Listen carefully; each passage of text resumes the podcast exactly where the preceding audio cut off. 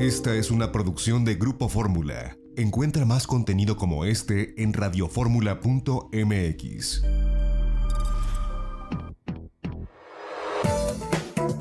Estás escuchando De Viaje en Fórmula. Regresamos.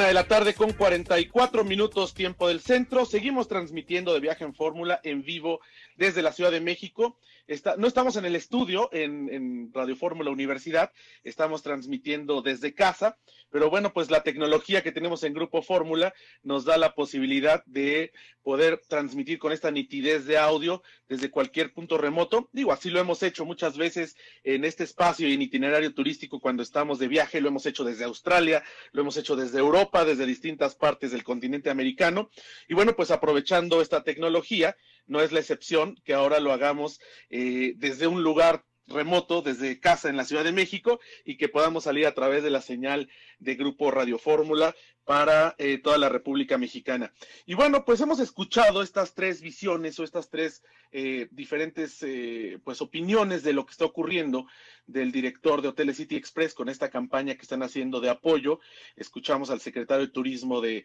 de San Luis Potosí, escuchamos al diputado Luis Alegre, el presidente de la Comisión de Turismo de la Cámara de Diputados. Ayer en itinerario turístico, que los invitamos que nos escuchen los sábados a la una de la tarde, nuestra estación hermana 104.1 de FM y 1500 de amplitud modulada. Bueno, pues eh, conversamos con, con, nuestros colegas periodistas eh, Juan Manuel Ramírez y Manuel Sierra desde Bogotá, Colombia y desde Buenos Aires, Argentina. Eh, conversamos con Claudio Poblete de Culinaria Mexicana con esta gran iniciativa que tienen para eh, comprar bonos gastronómicos y tratar de eh, pues evitar esta crisis que a todas luces está llegando entre otros sectores, pues por supuesto al sector eh, gastronómico. Y bueno, pues eh, conversamos también con Miguel Cantú, el subsecretario de Turismo de Nuevo León. Recordemos en Nuevo León no hay una Secretaría de Turismo como tal, es una Secretaría de Economía y de ahí depende la subsecretaría de Turismo, lo mismo que en otros estados como Sonora, por ejemplo. Y en las siguientes semanas, pues estaremos también buscando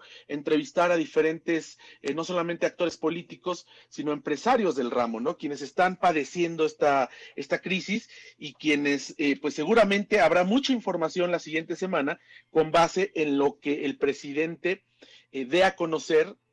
que supongo que ya lo decidieron, de buena fuente sabemos que por lo menos desde el miércoles ya está decidido, pero que darán a conocer hoy a las 5 de la tarde con relación al apoyo o a los apoyos que pudieran darse a los sectores productivos, sobre todo a las pymes, y bueno, en este caso al sector eh, turístico, que es uno de los más afectados. En el mundo, bueno, pues han sucedido, vienen quiebras, vienen cierres. Esta empresa Boom, eh, nosotros hicimos un reportaje de ellos hace hace un año cuando hicimos un viaje a Río de Janeiro, que hicimos un programa desde allá, Boom daba el servicio de ciertos puntos de la Ciudad de México en helicóptero hasta el Aeropuerto Internacional de la Ciudad de México para evitar el, el, tráfico, el tránsito vehicular. Y lo mismo, ellos comenzaron en Sao Paulo, en Brasil, después fueron a Estados Unidos, aquí en México estaban operando, de hecho llegaban a conectar el aeropuerto de la Ciudad de México con el aeropuerto de Toluca. Y bueno, pues cerraron sus operaciones permanentemente, dado que el 23 de marzo, eh, por el COVID-19, en los tres países suspendieron operaciones y ya declararon el cierre, una empresa que había sido una startup, una iniciativa,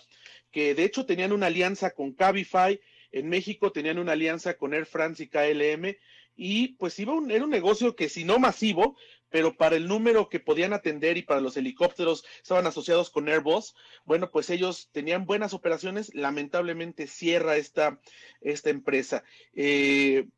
por ejemplo, hay, hay, hay, hay aerolíneas eh, como puede ser eh, pues eh, EasyJet en Europa, que bueno, pues han, han dejado en, en, tierra casi todos sus, todos sus aviones y esto pues eh, si no tiene un buen apoyo por parte de las autoridades, pues lo que sigue es que pudieran, pudieran quebrar, vaya, no, no estamos vaticinando nada ni queremos ser ave de mal agüero, pero, pero si no hay un apoyo, como ha ocurrido en ciertos países, pues esto puede suceder. En, en, París, por ejemplo, uno de los tres aeropuertos, el segundo más importante, el más importante es el Charles de Gaulle, a donde llegan los vuelos de, desde México, tanto de Air France como de Aeroméxico, pero el aeropuerto alterno, el aeropuerto Orly, eh, pues ha cerrado, solamente se está ocupando para vuelos de emergencia o para vuelos eh, eh, pues privados que tengan autorización expresa, solamente esto se está haciendo y de, de, otra forma no, no hay ninguna operación comercial. Y así aeropuertos como el de Panamá, por ejemplo, Copa Airlines tiene prácticamente casi todas sus operaciones suspendidas eh, lo mismo pasa con Avianca. Eh, aquí en México, bueno, pues han, han informado de, diferentes cambios en, en, las operaciones, las, las tres aerolíneas. Hemos buscado a, los tres este, CEOs y bueno, desafortunadamente no hemos podido tener contacto con ellos, eh, pero pues sí le están pasando mal. Sí hay definitivamente una, de por sí la industria aeronáutica es una, una industria muy endeble y muy frágil, que cualquier crisis en el mundo le pega desde la subida de los precios del combustible, por ejemplo, el terrorismo y bueno, ahora con estas eh, pues pandemias más. Vamos a ver cómo, cómo sale todo esto, porque al final del día pues son empresas que, que parecen muy grandes, pero viven, viven al día. Sabemos que, por ejemplo, a Lufthansa, el gobierno alemán, ya le inyectó eh, recursos pues por varios eh, por varios millones de, de, dólares lo mismo ocurrió en, en Suecia por ejemplo lo mismo ha ocurrido en Finlandia con empresas que no son tan grandes y globales como Finnair, que es una empresa que tienen algunos destinos aquí en México. Eh, y bueno, a ellos sí se les ha inyectado recursos. Insisto, son préstamos que de pronto, pues el hecho de tener tasa cero, eso da la posibilidad de, de, no tener una quiebra técnica, de seguir manteniendo a su staff. Eh, un ejemplo, por ejemplo, un ejemplo, por ejemplo, valga la redundancia de de una buena práctica es lo que ha hecho Emirates. Emirates eh, decidió eh, cerrar casi todas sus operaciones, no ha despedido a un solo a un solo empleado y lo que hizo fue de acuerdo al nivel salarial, los pilotos evidentemente son los que más ganan, eh, los directivos, reducirles el salario en un 50% a quienes tienen un salario medio, por ejemplo, los sobrecargos o los jefes de departamento de operaciones, qué sé yo, reducirles en un 25% el salario. A los que menos ganan, que son, eh, pues digamos, la base de la pirámide salarial, a ellos no les están descontando nada, prestaciones no se les ha descontado, los dos CEOs dejaron de percibir eh, salario durante tres meses y esto para evitar que haya despidos y para que la gente pueda permanecer en sus casas, porque evidentemente no tienen a qué ir a trabajar, no están volando, pero para poder aguantar durante estos meses, por lo menos durante tres meses, tienen garantizado que eh, pues podrán subsistir de esta forma. En otras aerolíneas, sobre todo en las norteamericanas, en las de Estados Unidos, no tenemos claro cómo ha sido, se corren rumores de despidos masivos, de eh, pues gente que ha tenido que, que, que cortar sus contratos, no lo sabemos con, con, certeza. Hay un esfuerzo importante también del grupo Air France y KLM. Hemos estado muy en contacto con eh, su gerente de comunicación aquí en México y en breve nos van a compartir la información de qué es lo que han hecho. Por lo menos KLM ha repatriado a más de mil personas y han puesto vuelos de repatriación eh, en diferentes partes del mundo, a pesar que, bueno, pues las operaciones eh, no están suspendidas por completo, pero sí han disminuido. En México siguen viniendo escalonadas, de hecho ya dejó de volar el Boeing 747, este gran avión de KLM que estaba mezclado entre carga y pasajeros, ahora vienen con el Dreamliner 787 eh, diagonal 9 Air France dejó de volar con el A380, el avión más grande del mundo, lo dimos a conocer hace un par de semanas. Ahora vuela con el Boeing 777, otro avión también grande y muy cómodo, pero no el, no el A380. Siguen con operaciones escalonadas entre París y eh, Ámsterdam y la Ciudad de México, y así muchas otras aerolíneas. Así que, bueno, pues realmente quien viaja ahora es porque tiene una necesidad, eh, pues casi que urgente. Eh, gente de negocios, gente del sector salud, y de pronto no se puede parar al 100% el tema de los viajes. Sí los de placer, sí los de visitas familiares, sí los que no son urgentes de negocios pero eh, pues vamos a ver cómo, cómo ocurre esto y cómo va eh, pues dándose a eh, la evolución de esta pandemia. Por lo pronto, pues a permanecer en casa y a esperar hoy, insisto, a las 5 de la tarde, tiempo del centro, la decisión que haya tomado el gobierno federal. Hay mucha expectativa, como lo decía yo en los bloques anteriores, hay mucha incredulidad en cierta parte de la población, hay mucha esperanza en otra parte, pero lo que es un hecho es que en esta pandemia lo que hemos visto son las fibias, las filias y las fobias, de una forma tremenda.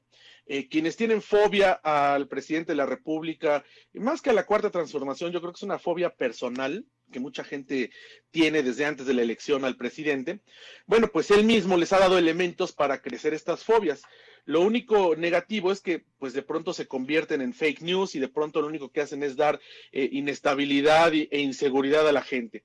Los que tienen filias por el presidente de la República, pues siguen creyendo en todo lo que dice y siguen creyendo que sus decisiones han sido las mejores. Y bueno, pues esto es una terrible polarización que va más allá del sector turístico, es una polarización social la que estamos viviendo y que no nos deja eh, pues bien parados en ningún aspecto. Realmente creo que es poca la gente que se ha salido eh, de, su filia o de su fobia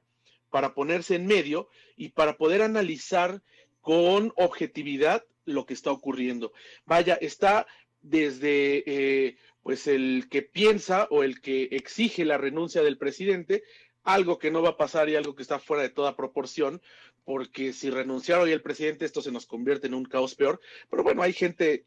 irresponsable que pide la renuncia en redes sociales y hasta hacen campañas en change.org de una forma irresponsable. Como también está la, la parte irresponsable de eh, quienes tienen esta filia al presidente de la República quienes todo lo que dice el presidente de la República está bien, quienes justifican todos los hierros que pueda tener el presidente y su gente, y quienes, pues en redes sociales, en sus espacios, no hacen más que justificar lo que se está haciendo desde el gobierno de la República. Yo creo que este gobierno tenemos que salirnos de las filias y las fobias, tenemos que analizarlo desde un punto de vista fuera de las dos tendencias